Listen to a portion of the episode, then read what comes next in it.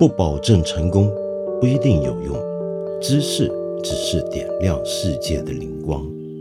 我是梁文道。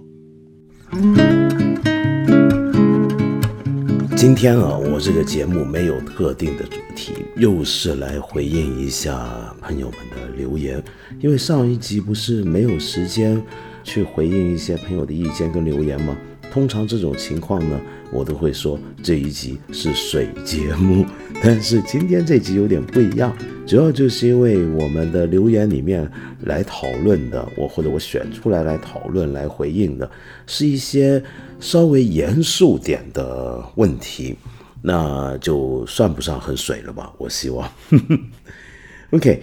那我们前一集节目啊，在回应一些另一些朋友的意见的时候，提到了最近由于摄影师陈曼的一组作品所引发的关于形象呃辱华的问题啊。那在那个回应里面呢，我就提到了几点。第一，就是我不去谈陈曼这组作品是否辱华。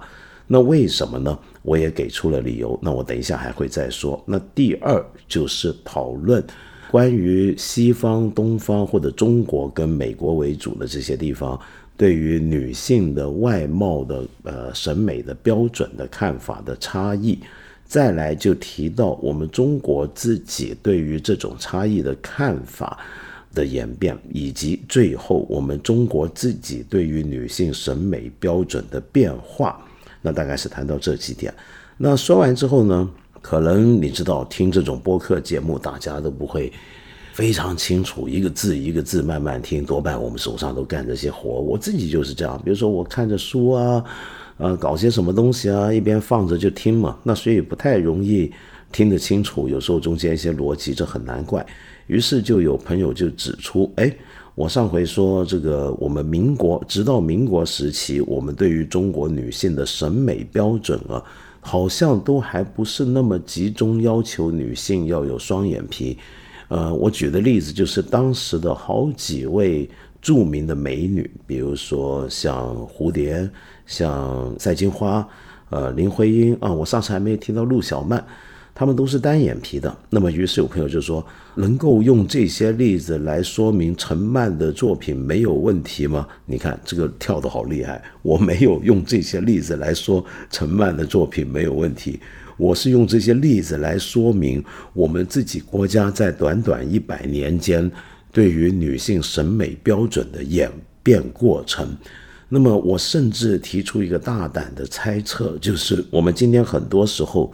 对于女性的审美标准，我指的是我们中国人啊，很多时候就从我们今天流行的一些女性的形象，一些我们今天在网络上看到各种各样的网红，我们平常所说的网红脸，我感觉到我们对于女性审美的标准，已经不再是几十年前或者一百年前中国人的审美标准。我们这个变化会不会是我们受到了西方的审美标准影响？也就是说，我们在审美上，对于女性的要求上，其实某程度已经西化了。那这一点啊，其实并不奇怪。历来中国历史上对于女性的审美标准，其实就是不断在变化。很多时候呢，也会受到不同时期的一些外来文化的影响。这个外不一定是中国之外，而是以汉人为主体。的这个民族之外的其他民族，你比如说，我们有句成语，不是叫“环肥燕瘦”吗？有一个时期，我们的帝王喜欢瘦的；有一个时期，又喜欢像杨玉环那样子比较丰满的女子了。那可见这个过程是不断在变的。而审美这个东西，究竟有没有一定的标准呢？如果放在历史跟文化的。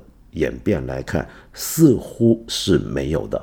尽管我们这里也有朋友提出，那这个这事儿还不简单吗？就逢人都是喜欢双眼皮、大眼睛，然后鼻梁高，这难道不是很正常的吗？这是很自然而然的事，或者说是明摆着的现实，是这样子吗？好像不一定。我们知道世界上面，比如说大洋洲上面有些岛国，直到现在都还以胖为美。那如果一个女子长得越胖，可以重达两百公斤这样子，那就是他们全岛的第一美女。又有一些地方，比如说在中南半岛上面接壤我国的一些的边境山区里面，有些民族喜欢人的脖子要长，所以女孩子呢，在很小的时候就在颈项上面挂上一些金属圈，好让她的脖子呢逐渐在成长过程中能够被拉长。那这些审美标准恐怕都跟我们中国当前主流审美是不同的。那由此可见。并没有这么一个明摆着的标准。我自己觉得啊，要小心一件事儿。就平常我们很很常会说，哎，这什么什么，明明就是什么，这个事实是明明就是如此，我们都会这么讲。可是这个明明怎么样，或者呃明摆着的事实，明摆着的道理，这种讲法啊，它是一种修饰，它是一种形容，加上了这个修饰跟形容。并不见得就是会使得后面你要形容的那个事实，或者要形容的那个道理就更有理，或者更像是事实。这是一种形容，但它我们加上了这几个字，并不能表明我后面讲的话就更有说服力。而我自己有时候会有一个习惯，就是反过来。倒是对，当我们所有人都说有件事情是明摆着的道理或者明摆着的事实的时候，我觉得更加要小心，更加要怀疑这里面所说的明摆着的那个事实跟道理为什么是明摆着的。这需要非常批判性的、反思性的一个理性的推敲，呃，并不是你气壮就会理直，是要理直才能气壮。当然，我常常觉得理直也不一定要气壮啊。好，那么说回来啊，讲承办这些作品，我上回说到，我呃对他没有什么很大的感受，或者我没法判断他是不是辱华的主要的理由，就是因为任何一组图像作品或者摄影也好，艺术品也好，我们都需要在一定的脉络下，比如说他如果原来刊登在杂志。或者原来发表到什么地方，要搞清楚他当初发表那个脉络是怎么样的脉络，当时的环境是怎么样的环境，要具体来分析。那这是一方面。那另一方面是什么呢？就先说我自己对于那组作品，我也是在网上这么看到的。我自己个人的看法是，我并不喜欢。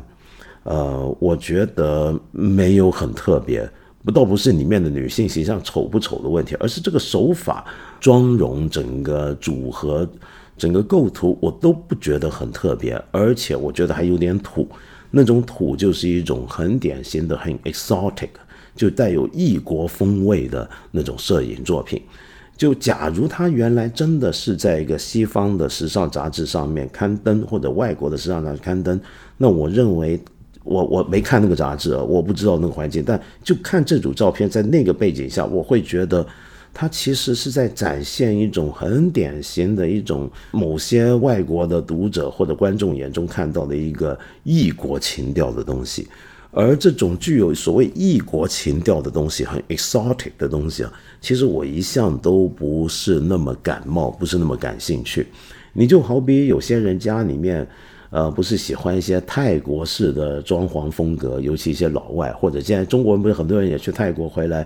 把家里面弄一些几尊我们南传佛教的佛像，然后弄一些木灯笼等等，弄得很泰式。那这种风格就是一种典型的异国风情 （exotic）。有一个时期，我们中国式的风格在十九世纪在欧洲很流行，在法国那叫 Chinois 中国式风。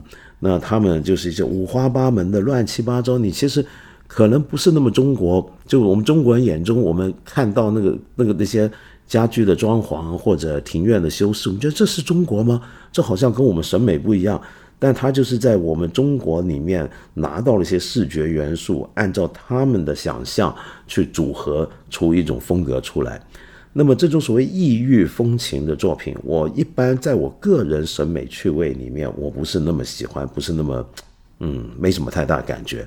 OK，但是这一点啊。说到这，我们就要可以要搞清楚一些概念的分析，辱华跟异国风情还有典型化这三个概念之间的关系啊。那先说典型化或者类型化，就英文所说的 stereotype。我们平常呢说我们日常生活，我们各种交流沟通当中，很难避免某种类型化的呃简单粗暴。比如说我们谈男女呃的表现不同，我们过去说啊，男人就会怎么样，女人就会怎么样。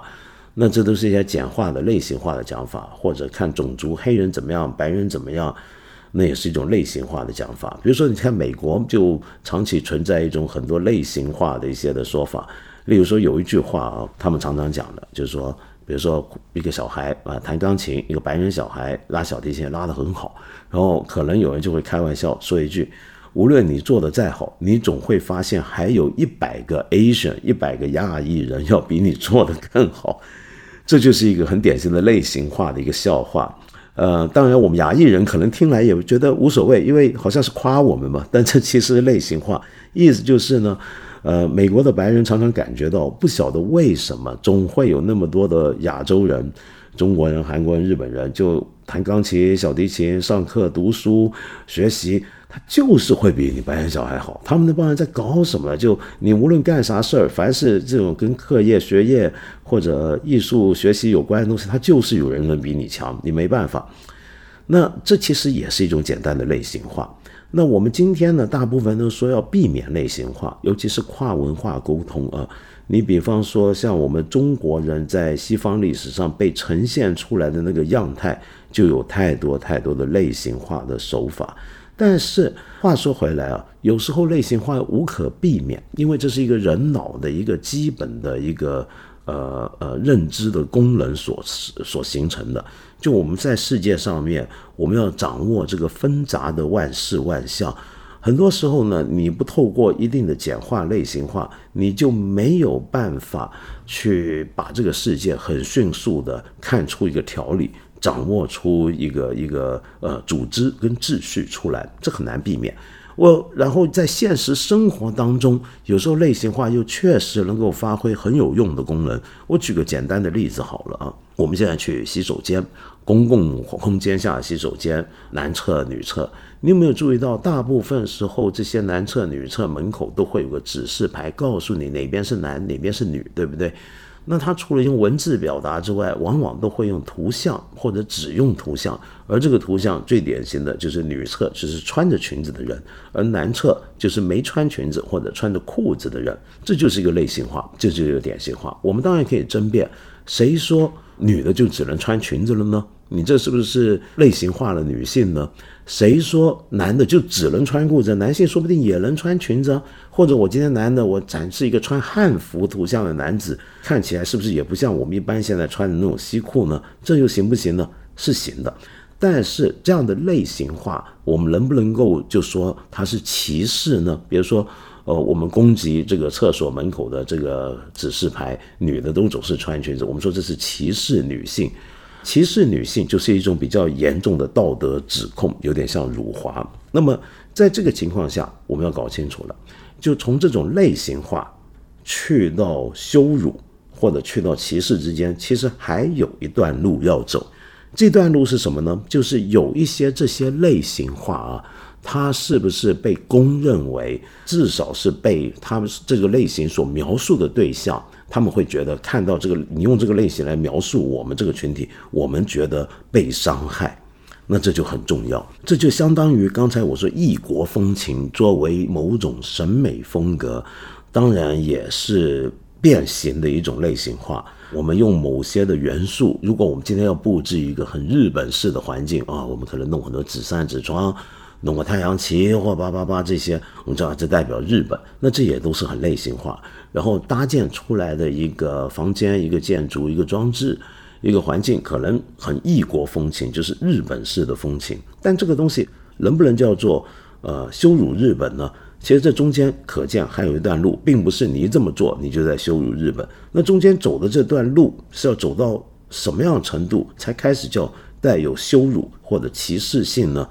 其中一个很关键的地方，那就是被这么代表的、被这么形容的人的集体感受如何。那比如说，我举个例子啊，有一些词语，啊，有些词是在英文里面是极度带有羞辱性的。那这些词语为什么会被认为带有羞辱性？那就是因为被他形容的人集体感觉到不满。而为什么他们会感觉到不满呢？那是因为每次你用这些词来形容一种人的时候，你这多半这个词出现的前文后理，那整个句子就是没好意思的，没带好话。我举个例子啊，以前美国的英文里面有句话，又专门用来讲我们中国人，叫我们什么？叫我们 China Man。那么这个词今天是美国主流社会里面大家都觉得不能再用的一句话，就相当于他们过去叫黑人叫 Negro。那这些词我今天做节目把它讲出来，我自己都觉得难以启齿。但是我为了向你说明，我我没办法把它告诉你大概是什么。像这些词曾经非常流行，但是后来大家感觉到，比如说黑人感觉到，你每次你用这个词来叫我的时候。就像是白人的主人在还在有黑人的奴隶在工作的时候，那个年代你就是这么叫我们。然后每次你现在再讲这句话，总是用来骂我们的，后来用来贬低我们的。而 China Man 也是一样，就是你每次说这句话，你就是用来羞辱我们的这些在美国你看到这些华人。我们在洗衣店打工，在 China Town 做饭什么，你就你就骂我们，骂每次都说啊那些中国人啊怎么着，那些中国人怎么样？每逢这种环境下，你要羞辱我们，你要骂我们，你要说我们不好的时候，你对我们的那个称呼就是用这个词。那因此，久而久之，我们就觉得这个词是带有极大的贬义的。那由于我今天在美国，如果有人当面跟我这样讲，我就会觉得你绝对就是在羞辱我。那是因为我们受伤害。那慢慢的就会出现一组词语，大家公认这组词语是不只是类型化，它就是不只是一种名，所有的名词，所有对一个族群的称呼都是个类型。但这个类型是一种言语上类型，跟图像上类型不一样啊。那么在这里呢，这种类型就是带有极大的羞辱成分。那因此，我们可以说，如果今天有人用这种英文词语来称呼我们中文，那就就是在辱华。那至于图像呢，有一些很经典的图像啊，就像我上一集节目、前一集节目提到的，早期的漫威世界也出现过的，就是现在被我们应该不能看的那个上汽里面有一个角色，现在这个新版上汽为了政治正确把它拿掉改了名，但以前有傅满洲的角色。傅满洲就是一个美国流行文化中早期很典型的，我们今天会觉得是在辱华的一个形象。那那样的形象为什么被认为是辱华？除了是因为他用了一个很扭曲的类型化手法来描绘中国人，而那个手法也非常不合时宜。就我们中国人早就不是那样子，男人不是留着个山羊胡子，呃，两只手然后插在袖子里面，然后后面留个辫子，早就不是那个状态。而且傅满洲还是那个电影里面一个非那个那个流行文化的影视以及漫画作品里面非常邪恶的一个人物，那再加上我们看到又觉得很大的伤害性，所以我们逐渐就认为这是一个辱华形象。那这个辱华形象是不可能再出现的了。好，那么我们再来讨论一下，除了有一组固定的语言符号、文字、图像、形象的标准。是被我们归类为一种带有羞辱性的一个图像跟文字库。那还我们要讨论辱华或者羞辱任何一个民族或者任何一个种族、任何一个国籍、任何一个文化成员的时候，还要考虑另一点，就是那个被指控为做出羞辱行为的人他的意图。陈曼这件事情，我觉得我无法判断的地方就在于，因为辱华是个。很，我不喜欢他这个作品，但是为什么我还不知道这叫不叫辱华？我说我难以断定，是因为首先这个词是个很严肃的一个指控。那我们控告一个人，我们指控一个人，你在羞辱谁？你在辱华什么时候？我们通常就跟犯罪一样，我们会搞清楚你的意图是怎么样，你有没有这个意图？而意图这个事太难讲清楚。就从他本人来讲，他说没这个意图，但当然我们说我们不信，那这个可能需要。但现在又不是一个法律案件，所以我没办法做展开很正式的调查去，呃，追根究底。那么，但是也有一种情况，就是你不自觉的辱华，你没有这个意图，就等于说你英文学不好，然后你今天用了你英文不太好，你用了 China Man 这个词来讲中国人，但这可能你不是有心要来羞辱我们，但是你是误用了这组。辱华词库里面的一组词，或者羞辱性词库里面一组词，那这种情况要怎么办呢？这还是一种辱华，但是这种辱华的情况就不如前一种还带着意图性的辱华那么严重。通常我们就会认为这叫做不知者啊，但是不是不罪哦，而是这叫比如说你误伤或误什么，就算再怎么误，你还是个伤，所以那也是一种羞辱。所以在这个我们刚刚讲那组照片的作品那个案例里面，我在想的就是，首先陈曼有没有这个意图，其次他是不是误用了一组具有辱华意味的形象，或者表现出一种辱华形象。而那个形象集中在哪里？我们比如说，我看到大家对于那种形象的批判，比如说阴阳怪气，像鬼一样，呃，单眼皮怎么怎么，那我就在思考的就是，是否这些刚刚我提到的元素，也成为了今天我们中国人看到我们会觉得受伤害的一些的呃形象标准，很有可能是的，所以我才会讨论说，也许我们这个对于辱华的标准。呃，我们使得我们容易被伤害，使得我会受伤害的那种文字语言跟图像的那个内容正在发生变化。就有些东西，我们以前看，我们可能觉得不一定是很严重，可能以前就像我上次讲，就是他们的审美标准不同。但今天我觉得不能了，不行接受。嗯，因为我刚才不是讲了吗？什么图像、什么文字、什么符号代表羞辱一个民族、羞辱一个文化？那决定于，首先决定于被这种文字、符号、图像去形容的那个人，你自己感觉怎么样？因为这叫考虑受害者。假如我看到你这个图像，我心灵就很受创，我觉得我的尊严就被贬损的话，那我就可以有理由说你在羞辱我。假如我们整个国家大部分人主流都觉得你这么做，这个图像就在羞辱我，那这个东西就进入一个辱华图像的标准之一了。那么我现在说我不能确定的意思，就是因为我是经过这次讨论才发现，原来我们现在这个标准正在发生变化。那他但是又由于还有很多各种意见、各种讨论，所以他还没确定下来。我们应该带这个旁观的角度去看这个东西怎么在变。这个东西本身在知性上，我觉得是很有趣的，就很值得分析的。也许过多几年之后，我们就会觉得这个东西已经确定下来。那这种单眼皮的对女性的中国人女性的形象的表述，这种脸涂黑的或者比较阴暗的图像表述，可以被确认是大家公认的一种辱华标准啊！我刚才这么讲，我不晓得是不是讲的够清楚啊？OK，那么再来，有一位朋友呢就很热心的就听到我上回提到一些以前曾经非常流传甚广的一种我们。大家都知道的一些说法，因为我上次不是讲到李小龙嘛，然后讲到华人与狗不得进入，就指的是当年在上海外滩公园门口那个牌子，这是一个很有名的一个典故。然后李小龙把他踢飞了，如何如何。然后我就说到这个事儿，其实很有可能是个都市传说。那有朋友就说不对吧？那么我们可以在很多网络上，像知乎上面都贴出了各种各样的见证人。的口供，比如说一些著名的作家、学者、科学家都说自己曾经在外滩公园，真的当年在英租界外滩公园看到过那块牌子。那么很多这种口述，我们今天在网上随便一查都查得到。可是呢，我觉得，呃，这就这是另一方面的问题，这就历史的判断问题。历史上到底是不是真的曾经有过这么一个牌子？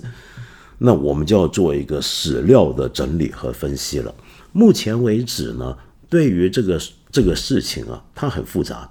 它最早出现有记录，对于这个对于这个事情的记录是说，在当年的外滩公园门口有个告示牌，就说要进入这个公园的一些的规则，它的的确确是写着华人不得进入。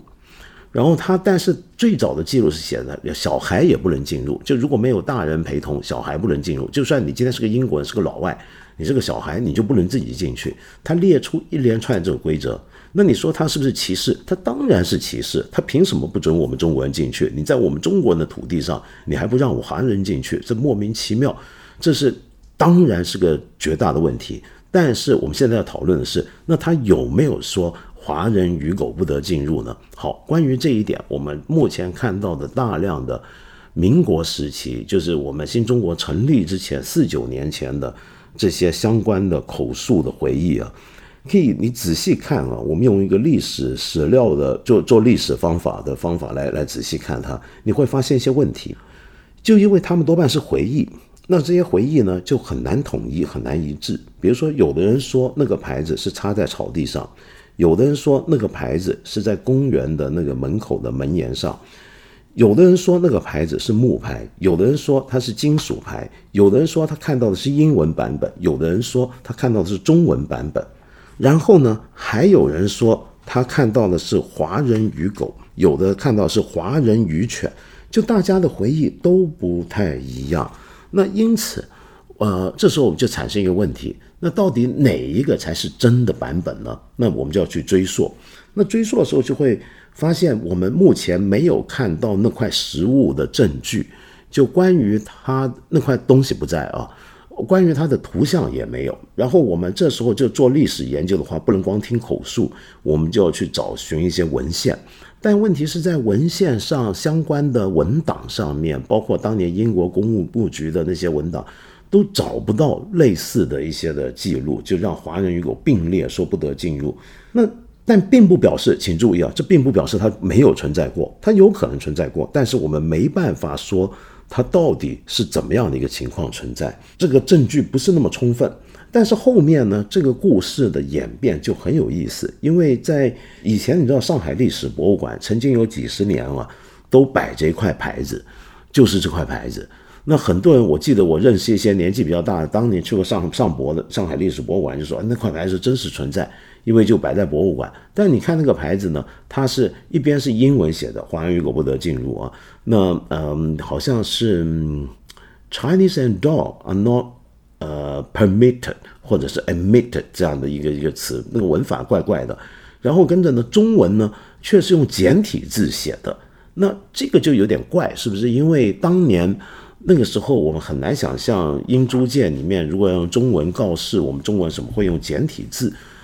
呃，那后来那个牌子是在一九八零年代之后消失了。另外一个有意思的地方是，关于这个事情的记录啊，那种口述回忆，在五零年代、六零年代之后，哎，大家的口述记，我那时候才出现。就五零年之后、六零年代之后，有人也回忆一下，我小时候也看过，你就发现大家的回忆开始接近了，开始类似了，就开始大家都。大部分都说我是看到那块牌子是插在草地上，但是更早的人的回忆，就民国年间的回忆，却有很多人说它是钉在或悬挂在门上的。也就是说，这个回忆本身好像越后来大家越确定，而且也越越集中了。那从历史研究的角度来讲，这整件事就其实很很很不稳定。呃，还需要挖掘更多的材料，才能知道它到底有没有这回事儿。那个牌子是怎么回事儿？但是请注意，无论如何，我们能确定的是，当时外滩公园的确曾经一度是不让中国人进去，这是个歧视，这就是个歧视。但是那个歧视具体展现出来，是不是说华人与狗不得进入，那是另一回事儿。就他这个歧视的表现的形式是另一回事儿，这是一个严格历史上来调研的。那很有意思的是啊。其实，在印度也有个印度版的“印度人与狗不得进入”，你知道吗？就是呃，印度民间也曾经常年流传，到今天都还在回忆他们英国殖民时期，在加尔各答的公园看到有印度与人与狗不得进入公园。那这说明什么呢？这是不是说明的的确确英国殖民当局当时是有这样的一个做法，在全世界都是他的殖民地或者他控制的范围，比如说上海租界就会有这个东西呢？那这个很值得探讨。那么，但是现在我还没看到有很多学者沿着这个整个殖民史方向的角度来研究这个问题。那或许朋你有兴趣，你可以去钻研一下。好，刚刚呢简单回答过一个关于辱华类型化以及异国风情之间的这个概念关系，然后也讨论过了。呃，比方说，呃，华人与狗不得进入这个经典的我们民间流传的一个讲法，它的我们要考证这个东西的真实，它的困难之处，以及在史学上我们怎么样来确认一个东西是否是事实，这个一点点简单的历史方法的问题之后呢？我们接下来就应该介绍一些相关的书。我在前一集节目谈过，说我很多年前介绍过一本书，讨论到关于很多中国的我们近代民族主义兴起之后的一些有名的一些的讲法的真伪，以及他们的来源和变化。我说到有一本书专门谈这些，这是本小书，我很多很多年前介绍过。那然后有很多朋友就想问是哪一本书，我现在在这里找回来告诉大家。那这本书呢叫做《病夫黄祸与睡狮》。副标题是“西方视野的中国形象与近代中国国族论述想象”，作者是杨瑞松。呃，我记得这本书是出过繁体字版本，但简体字版本后来我记得有人要出，但很多年前了，应该也出了。可能如果没出，至少因为这是一部论文集，其中的论文，我猜你可能可以找得到，你试试看。那另外有一本书呢？呃，也是本英文原著书，但这本书资料很详实，我很推荐啊。应该好像也翻译成中文了。如果直接翻译成中文，就叫“黄祸”啊，“黄祸”这个概念我们都听过。那它的英文的书名就是 “Yellow Pearl”，就是黄祸的意思。副标题很有意思，一看就知道在讲什么，就是 “Doctor Fu Manchu and the Rise of China Phobia”，意思就是黄祸。副标题：傅满洲。以及对中国恐惧或者中国恐慌的兴起，那主要讲就是在美国和西方当年怎么会出现傅满洲这样的我们今天说的辱华形象，以及它背后的那种中国恐惧症是怎么来。这今天我们知道西方又有新一轮的反华或者是呃恐华的一种的迹象。但是很早之前啊，早在二十世纪上半叶就已经有了。那到底是怎么回事呢？那 Christopher Freeling 这本书就是在分析以及探讨，呃，美国和西方的这种反华形象的演变，以及它背后的社会历史脉络，写得相当好。那么我很推荐给大家看，如果你能找得到的话。OK，那么接下来啊，我们今天谈到的很多问题都涉及到一点概念。理清的问题，那这是我很感兴趣的一件事儿，主要就是因为我可能真的是我以前读哲学的影响吧。那正好这有一位朋友呢，就提到了一些关于哲学的事情。这位朋友叫寻觅，您说呢，道长？我作为一个刚开始学习哲学的自学者，提一个低级问题，哎，千万别客气，没有什么问题叫低级高级的。然后我接着说啊，您说到，我认为马克思主义不是强调阶级。不强调个人的哲学，马克思自认为是黑格尔的学生，所以要先学好黑格尔的哲学。特别是马克思认为黑格尔哲学的精华部分——精神现象学。马克思说，共产主义是自由人的联合体。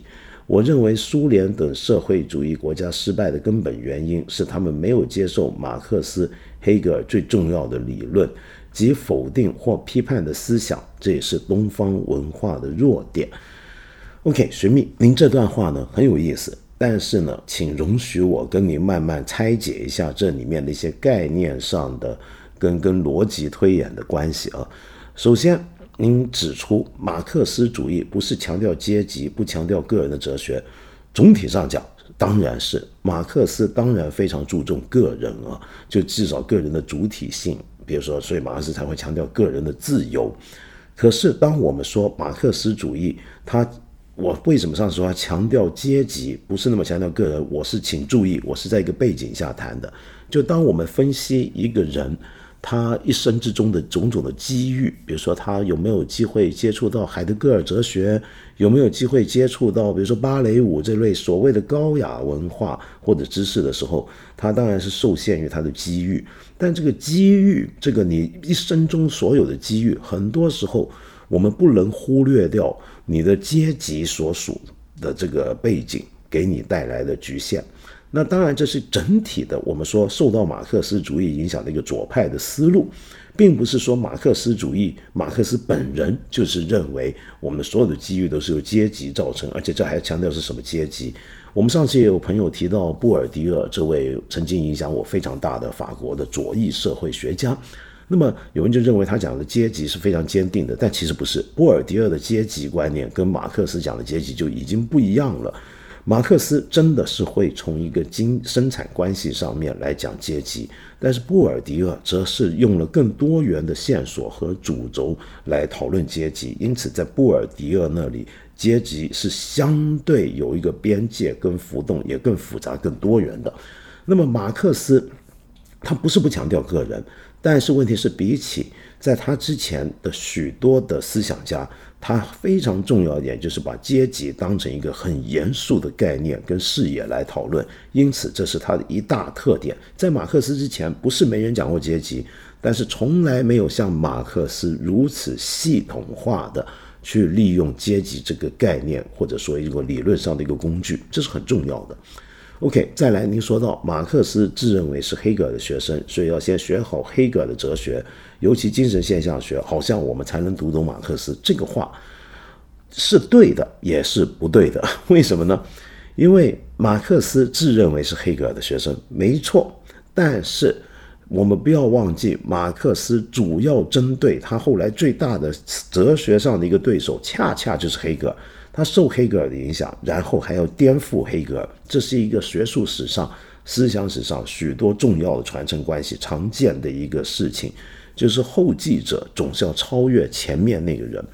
那么，呃，我们读马克思，如果我们知道更多黑格尔去读马克思，当然很好。但是这个讲法，呃，我告诉你，你理论上是没错，但是你还可以无限后推。你要读好黑格尔，你能够不了解谢林和费希特吗？你能够不了解康德吗？你要读好康德，那是否要先理解 David Hume 大卫休谟呢？你这样子可以无从后退，那所有学哲学的人一开头都必须，至少西方哲学要从古希腊开始了。那这样子，我们什么时候叫做个了呢？要学到什么程度才叫做学好呢？所以我想说，我们有时候我们要研究马克思，我们可以先知道点马克思的思想背景，包括黑格尔对他影响，但是更重要是直接进入他的原点，这完全是看你的。呃，理论跟兴哲学兴趣或者你的知性兴趣的爱好的前提，如果你是想获得一个思想史式的理解的话，那很可显然你需要更多的理解黑格尔，然后以及相关的同时代影响马克思的人，然后再来读马克思，包括英国古典经济学，对不对？但是，假如我今天不是从思想史的兴趣出发，我就是为了要看马克思提供了一套怎么样的思想模型的话，那么我是可以直接去读马克思以及一点点的背景知识。我个人的看法是这样，否则我们所有学哲学的人都永远只能困在古希腊，而且说不定是苏格拉底之前而出不去了，对不对？好，那么再来，您说，你认为？呃，苏联等社会主义国家失败原因是没有接受马克思、黑格尔最重要的理论。我不太理解您的意思，因为这句话太简单了。就就你我我我真的看没看懂。那您首先你要说明，呃，马克思、黑格尔，你把说的马克思和黑格尔最重要的理论那是什么？以及苏联他当年瓦解啊，今年我们知道大家都在讨论苏联瓦解，因为是个周年嘛。那苏联瓦解主要的原因又是什么？而这个原因为什么会是一个理论上、哲学上的一个错误？那这个我觉得需要很复杂的解释，不是一句话讲完。那最后更奇怪，您说到这个是东方文化的弱点，就是说没有否定和批判的思想。呃，我也没看懂。您是说苏联的社会主义国家是属于东方文化一部分吗？还是说？苏联他们这么失败，是因为没有否定或批判的思想，啊，这个也成问题。否定或批判的思想，你指的是什么意思呢？你指的是说，好像马克思、黑格尔才有否定或批判思想，还是说马克思或黑格尔式的否定和批判的思想？你到底在讲什么呢？然后最后，为什么这是东方文化的弱点？你说的东方是哪个东方？你说的是伊拉克的东方？是日本？是呃亚美尼亚？是中国，是印尼，还是哪里？还是印度？这个东方文化这个概念本身就是一个非常 weak、非常弱的一个概念。我自己觉得，我们学习哲学，尤其自学的时候，一定要搞清楚一个事情：不是直接就入手读庞然大物般的理论，而是要非常严谨、非常精确，每一个概念都要思考再三。我们要不断的追问，当然这也是个坏习惯啊。我我小时候我读分析哲学，呃，有时候养成的坏习惯，年轻的时候很让人讨厌，就是人家每跟我说一件事儿，我就会追问你刚才说这句话这个词是什么意思？你怎么定义？你在什么意义下使用它？呃，我会不断追问这些事儿，但是我仍然觉得这是一个读哲学该有的一种训练，该有的一种思维方法。然后，另外有位朋友也提到哲学，就是基础。你说，呃，马哲算哲学吗？我们大陆人都是从高中就开始学马哲的，而且是高考必考科目。我觉得学马哲是我哲学的启蒙，受益良多。对，有道理，你提醒了我了，我错了。我上回说到。就是在法国、呃德国很多欧陆国家，尤其是法国，哲学是中学必修科。那我们这里呢，就好像没有。我忘了，其实我们中学是学过马克思哲学的。可是问题是，嗯，这不是一般的。我们比如说，我们本科大学本科读哲学，我们我们的学法不是这样，就是一开始是从一些问题跟方法入手，然后读哲学史的时候是一步一步接下来读的。但是我们这里就比较集中，一开始就读马克思哲学，那使得我们读马克思哲学之前，相应的哲学背景跟哲学思考方法的训练，一个更基础的东西还没有，就相当于你如果今天你读物理学，你一来就开始来读爱因斯坦的相对论，你没有一个先学牛顿力学学等等，就有点像这样，我的感觉是。那当然，马克思是非常伟大的哲学家。我觉得大家如果透过马克思学懂一套哲学启蒙，是很好的一件事情。可是我仍然觉得有所欠缺，就是背景还不够宽阔，呃，没有给出一个足够的基础，就一来就接触马克思。而且你可以问，为什么一学哲学就得学马克思？那肯定是因为我们觉得马克思很正确、很对。至少在我们国家，我们要了解我们国家的。呃，主流意识形态，几个国家的政治的构造，那必须从马克思入手。是的，但是如果当哲学来看，我们会问为什么？就是因为他是唯一的真理吗？是因为他是最对的那个哲学家吗？那这个就比较复杂了，是不是？OK，另外呢，也有很多别的朋友留下一些简单点的问题，我简单聊几个。有朋友说到自己年轻的时候也受到李小龙的影响，沙腿绑沙袋绑腿，这个真是勾起我童年回忆。我小时候也是，我买了那种沙袋绑在小腿上，天天带着它上学走路，就是为了训练这个小腿的力量。哦，我那时候啊喜欢李小龙，然后同时喜欢打架。你不知道我年轻多爱打架。然后那时候为了要练打架呢。就念各种古灵精怪的东西，比如用拳头打墙壁，那很疼的，你知道。但是我们总认为这么打着打着，这个就这个拳头就会越来越硬，而且不怕疼。然后我还自己跑去学点三脚猫的空手道跟西洋拳，都是为了打架。那你可能会说，那为什么不学中国功夫呢？是我崇拜李小龙，我当然想学中国功夫。但你想想看，我当年主要是首先要干架。呃，我觉得中国功夫啊，我至少我当时是认为一定能够把人揍个半死。可是问题是，我去学一点，我发现，哎呦，这东西要到等到能把人揍个半死那天，好像还挺远的，就不知道等到哪天他那个实际在街头跟人打架的那个那个能量能够发挥到最大。那我看学空手道跟西洋拳好像比较速成，就比较至少我学学学一阵子，学几个月。我出去就能用上了那些东西，起码锻炼肌肉嘛，对不对？哎，这些事儿别提了，这是不堪回首的往事。呃，年轻朋友听了千万别学，我们学这些是为了体育，为了强身健体，为了报国，不是为了打架啊。OK，有朋友指出，我刚刚结束的那一期节上一期节目讲韩国卷的那期节目，我提到。呃，当年韩国农民有些人来香港示威，是为当年香港举办世贸部长级会议的第六次会议。我竟然把那个世贸 WTO 讲成了 WHO，好在你们指出来了，我错了，抱歉。呃，WHO 是世卫，不是世贸。呃，大概是我这阵子关心疫情啊，太留意世贸发布的消息了。然后也有朋友说，我上回又说错字了，又念白字了。是呃，我们人民志愿军跨过的那条进入朝朝鲜半岛跨过的江是鸭绿江，而不是鸭绿江。哎，我我还现在才知道，要是你不说的话，我从小到大在台湾就是叫鸭绿江。我看我后来在香港广东话还鸭绿江，嗯，鸭绿江那个绿就是绿啊，就是跟我们绿色绿色个绿色一样，是我一直都以为是鸭绿江，原来是念鸭绿江的吗？哦，我真是长见识了。那还有一位朋友叫 Try，呃，您开头就说到我这几年一直听看理想，可是家境贫寒。本人实在无法负担理想家的费用，所以非常不好意思。您千万别不好意思，这这这是应该说是看理想不好意思才对，让你要承承担那么昂贵的理想家的费用，非常抱歉啊，我先替他们抱歉。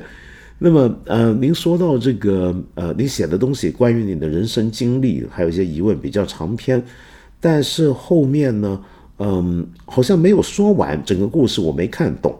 然后你说到这个要全部文字可以找你来要，呃，我不太明白，您您是介不介意下次干脆一整篇铺出来，让我们大家了解一下你想讲的故事呢？好，那最后呢，我们上回提全斗焕，我说全斗焕死了之后呢，普遍的韩国人对这件事很冷感，甚至对他一直都没什么好感，所以他死了也没什么感觉。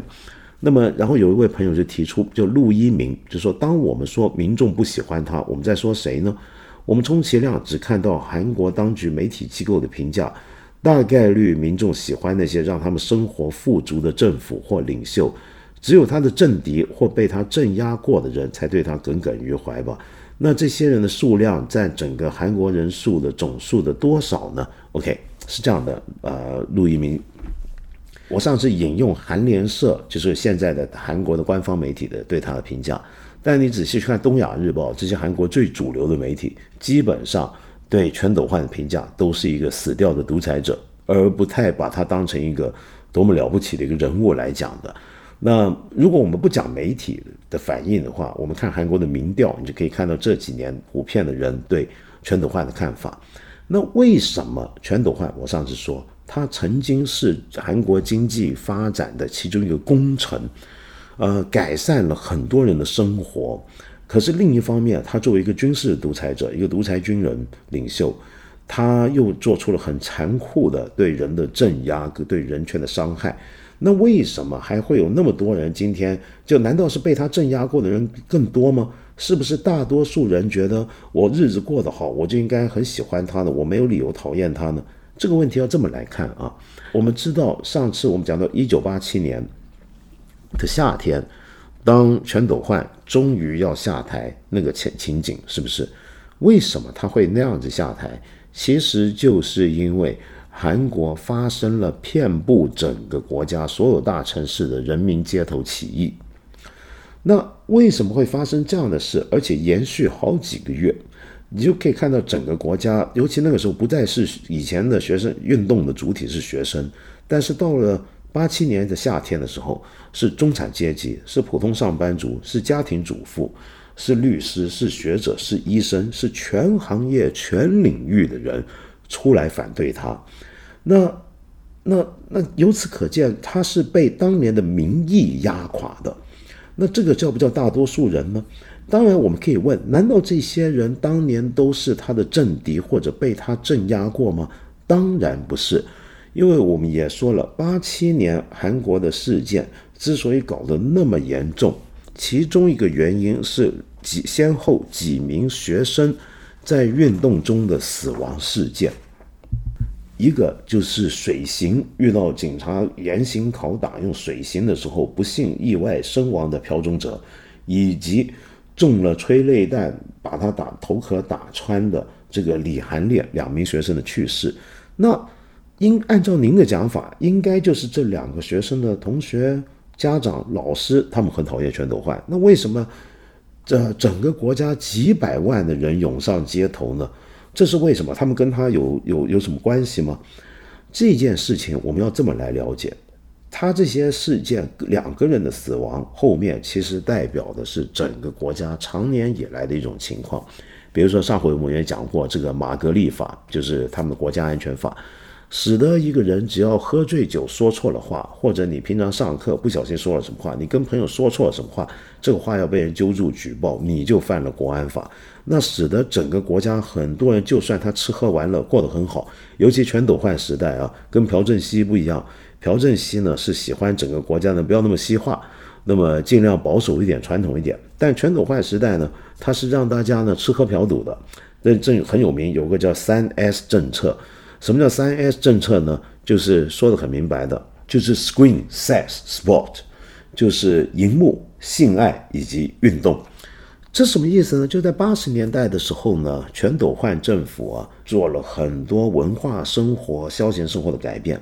首先鼓励大量的电影啊的拍摄，鼓励电影的引入。那么当然，韩国今天的电影业我们都知道很厉害，而且其中主要的原因就是它民主化之后所释放出来的创造力。但是之前就有个基础，就是全斗焕时期其实已经很关注电影院。然后呢，他认为。老百姓如果常常看电影啊，或者相关的娱乐节目，韩国娱乐业不是很发达吗？那民众呢就会心满意足了，就有一个精神鸦片了，就不会认为别的民主啊什么这些东西那么重要。那同样的，你要满足人民对性欲的 这个欲望，所以呃做了很不可思议的事，比如那时候韩国黄片很多的。就我很记得，我小时候心目中韩国电影就是色情电影差不多，然后它也开放很多的呃性产业的事情，有很多的性工作者相对是比较自由的在营业，然后当然还有 sport，就韩国的运动，那么用各种的职业化的运动赛事，那么希望用这些转移人民的一些的注意力。觉得自己生活挺好，一方面很有钱，然后呃消闲精神生活或者肉体生活也得到了满足，可是那种长期压抑的情绪始终挥之不去。那么而且我们不要忘了，就韩国那个时候经济虽然突飞猛进，可是很多后来为患到现在的祸根也在那时候就更加巩固了。那就韩国的财阀问题。说实话啊，韩国财阀问题的。变得那么严重，呃，主要是朴正熙的责任。全斗焕时期试图想要做一些影响，可是全斗焕时期又有许多的经济政策，反而是助长了财阀的进一步扩大。就我们今天看到三星，看到现代这些集团，就富可敌国，而且直接甚至有段时间是掌控国家的很多的大事，都跟这两位独裁者是有关系的。那当他民主化之后，他们就做了很多的修正，想要改变，但是很多东西这个根脉太深，其实还是改不过来。到现在问题都很严重。那为什么一个独裁者掌政的国家，我们看到南美洲也有很多地方，像菲律宾、东南亚也是，为什么就会出这种大财阀呢？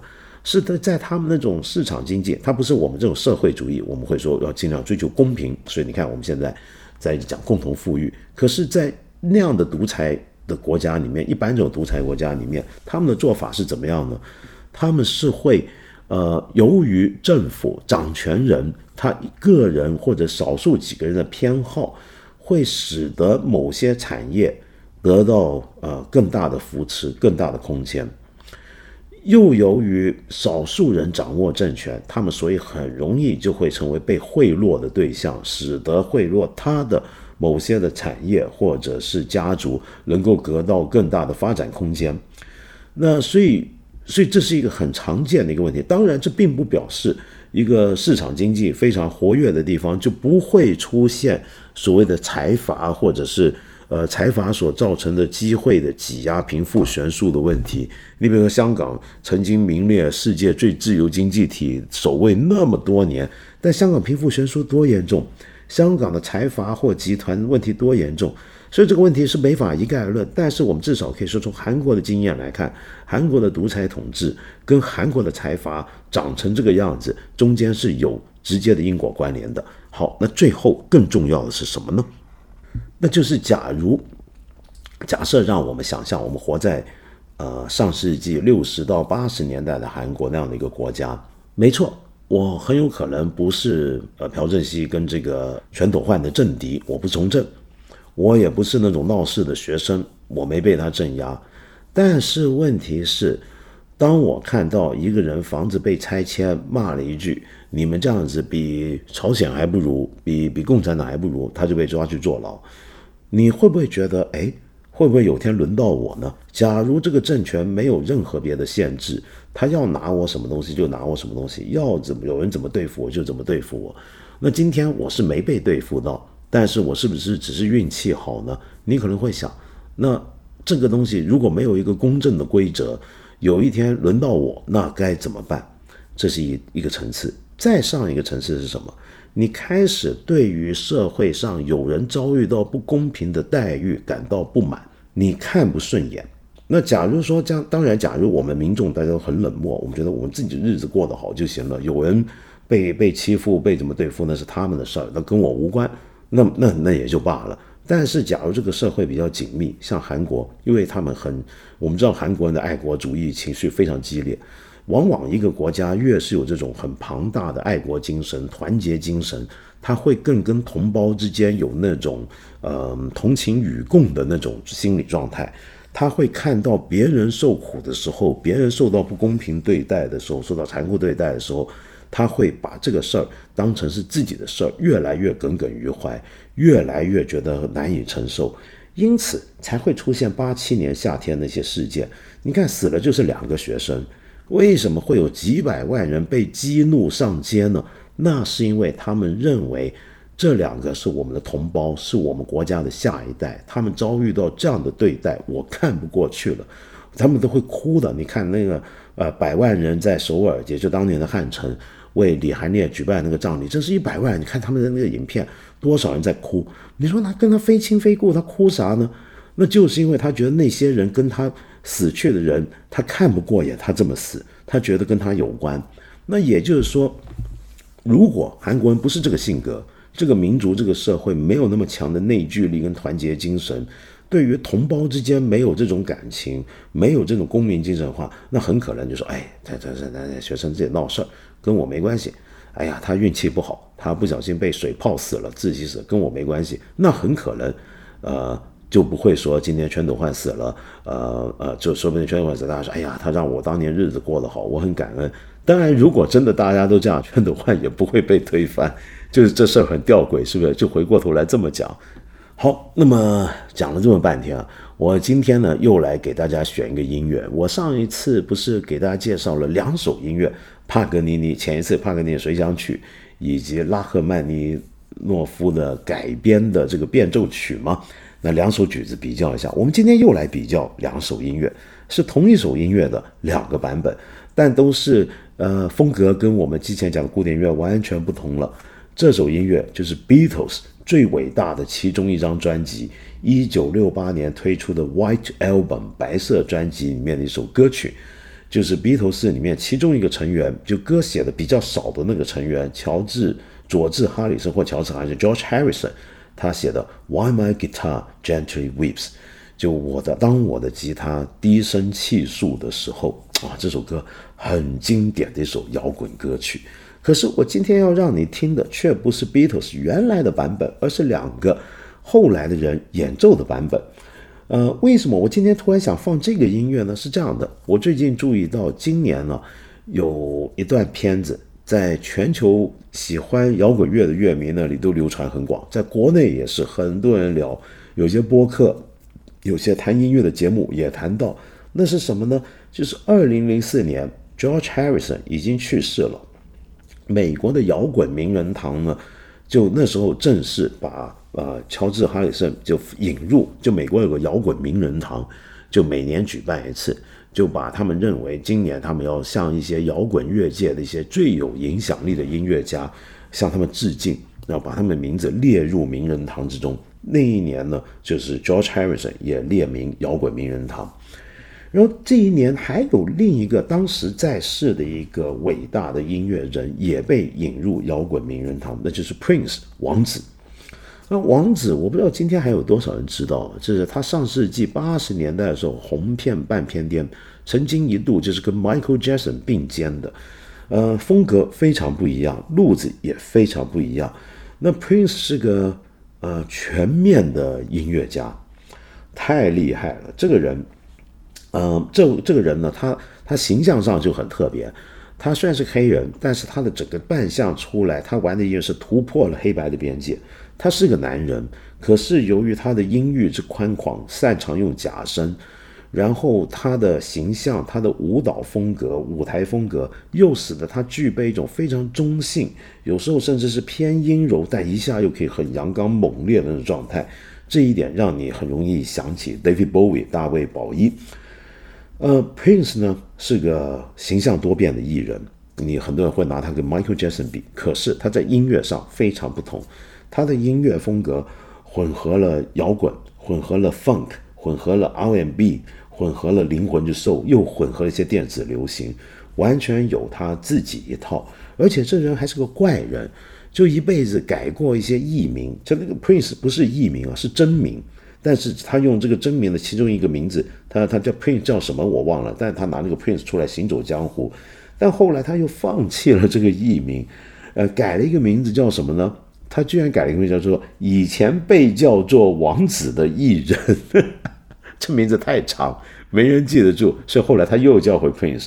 那更怪的是，他是起家于他老家是美国明尼苏达州的 Minneapolis。那那个地方在过去的音乐上面是个黑人音乐的一个重镇，但这个地方不算是摇滚乐里面很重要的一个地方啊。基本上，我觉得这个城市虽然是明尼苏达州的一个一个首府城市。我曾经九十年代我还常去美国的时候，时常在那个城市转机，那我就觉得城市哇天呐，好荒凉啊，就典型那种无聊的美国大城市。后来我认识刘琴之后，我才发现刘琴本的刘琴的博士啊，就是在呃明尼苏达大学，就是 Minneapolis 分校拿的，那个是美国最好的公立大学之一，最好最好的一个学校之一。然后刘琴在那拿博士的，那我就跟他聊说，哎呀天呐！你他妈在那个鸟不生蛋的冬天冻得要命的地方住那几年，你你怎么还活得下来？OK，Prince 就来自这么一个城市，但 但为什么今天我忽然想想讲 Prince 呢？不是刚才在讲要那个音乐是 Why My Guitar Gently Weeps 吗？是因为这样的，就二零零四年刚刚我说的那次摇滚名人堂，把 George Harrison 已故以及在生的 Prince 都放进去之后。他们做了一个现场的一个音乐演出，就是由 George Harrison 的生前好友 Tom Petty、Jeff Lynne、Steve Winwood，加上 George Harrison 那个儿子，跟他长得简直一模一样的 Danny Harrison，一起同台演出他这首名曲，来来向他致敬。因为主角是他嘛，虽然人不在了，但向他致敬，拿他的名作、经典名作来向他致敬。然后 Prince。这一年也是被列入摇滚名人堂的，他也出来在这首曲子最后两分钟来了一段吉他独奏。今年传的厉害的就是这段东西。忽然间，大家透过现在重新出土的这个片段，好像才发现 Prince 的吉他有多厉害。我们过去觉得他是个音乐天才，作词厉害，作曲厉害，舞台风格厉害，会很多种乐器。但是好像大家都忘了，他原来他的吉他弹得好成那个样子，就好到个地步，你觉得绝对是一百大吉他手里面绝对是名列前二十名之内，至少是太厉害了。他那个技法太多变了，太火爆了。这首曲子叫做《Why My Guitar Gently Weeps》，他他真的让吉他哭了出来，但是那个哭到最后简直是爆哭。然后他的吉他风格是受到了 Santana 跟这个 Jimmy Hendrix 的影响，但是玩出他一套，太太我这我没法形容，你要自己听听看。那么为什么他活着的时候大家忘了他那么好，现在才重新发现好呢？是这样，因为 Prince 啊，你知道他出当年出道很年轻，他出第一张唱片的时候，这张唱片里面用了二十七种乐器，全是他自己一个人演奏。就他没乐队，他一个人，一个一种乐器录一个声轨，在一个乐器录另一个声轨，合成起来就变成他的一个专辑。二十七种乐器啊，天哪！而且我要告诉你，他这二十七种乐器里面好几种，他是玩到这个领域里面最高峰的。吉他是一个，还有一个你想象不到是打鼓。以前涅槃乐队 Nirvana 那个鼓手，后来 Foo Fighter 的主音吉他手。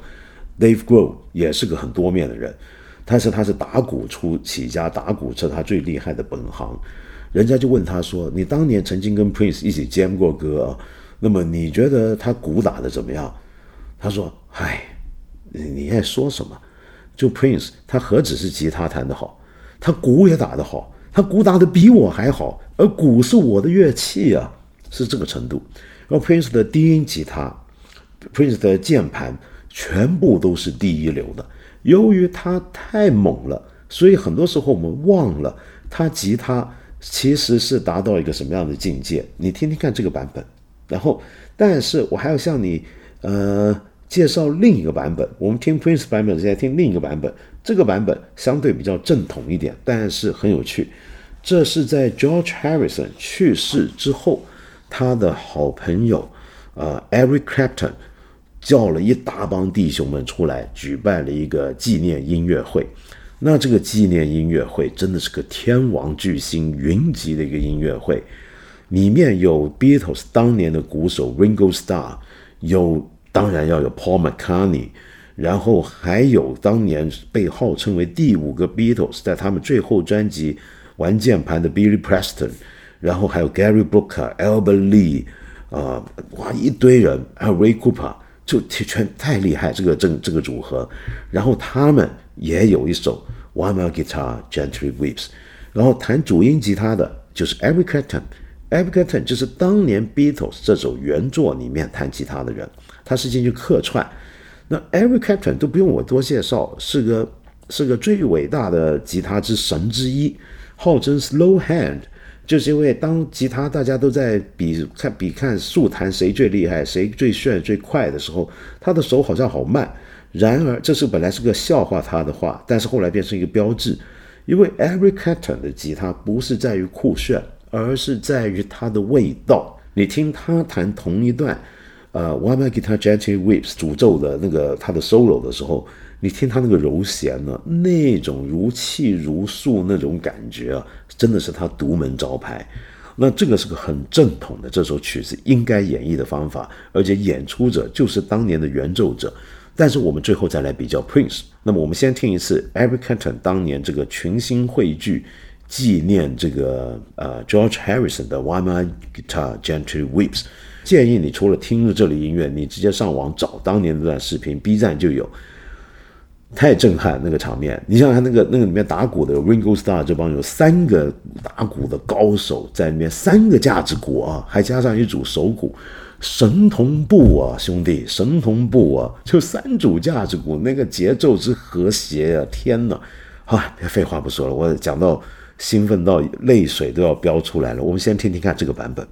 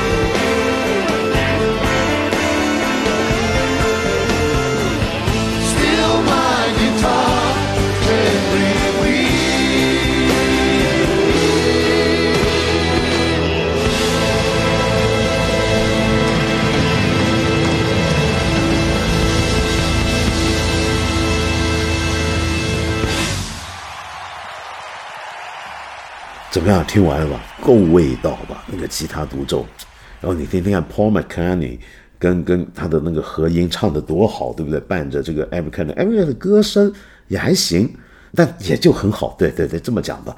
OK，然后当然有人就我知道有些乐迷呢就会在那边好事之徒就说：“哎呀，George Harrison 跟这个跟这个 Erica 是是哎呀好兄弟啊，两个都两个老婆是同一个人。”这是个音乐史上的一个，哎，这我们这种八卦、这种劣迹艺人、贵圈真乱的事儿，我们今天这就别多说了。改天有机会你感兴趣，咱们再慢慢聊。好，那么再来，我们就听回我刚才说的零四年版本 Prince 在最后两三分钟出场的那段火辣辣的，由他来独奏的 Why My Guitar Gently Weeps，然后这个就是 Tom Petty 他们这帮人领衔。呃，也很精彩。其实他们之前另一个独奏家也很精彩，但是到你 Prince 出现那个状态太夸张了。我也非常建议你找视频来看。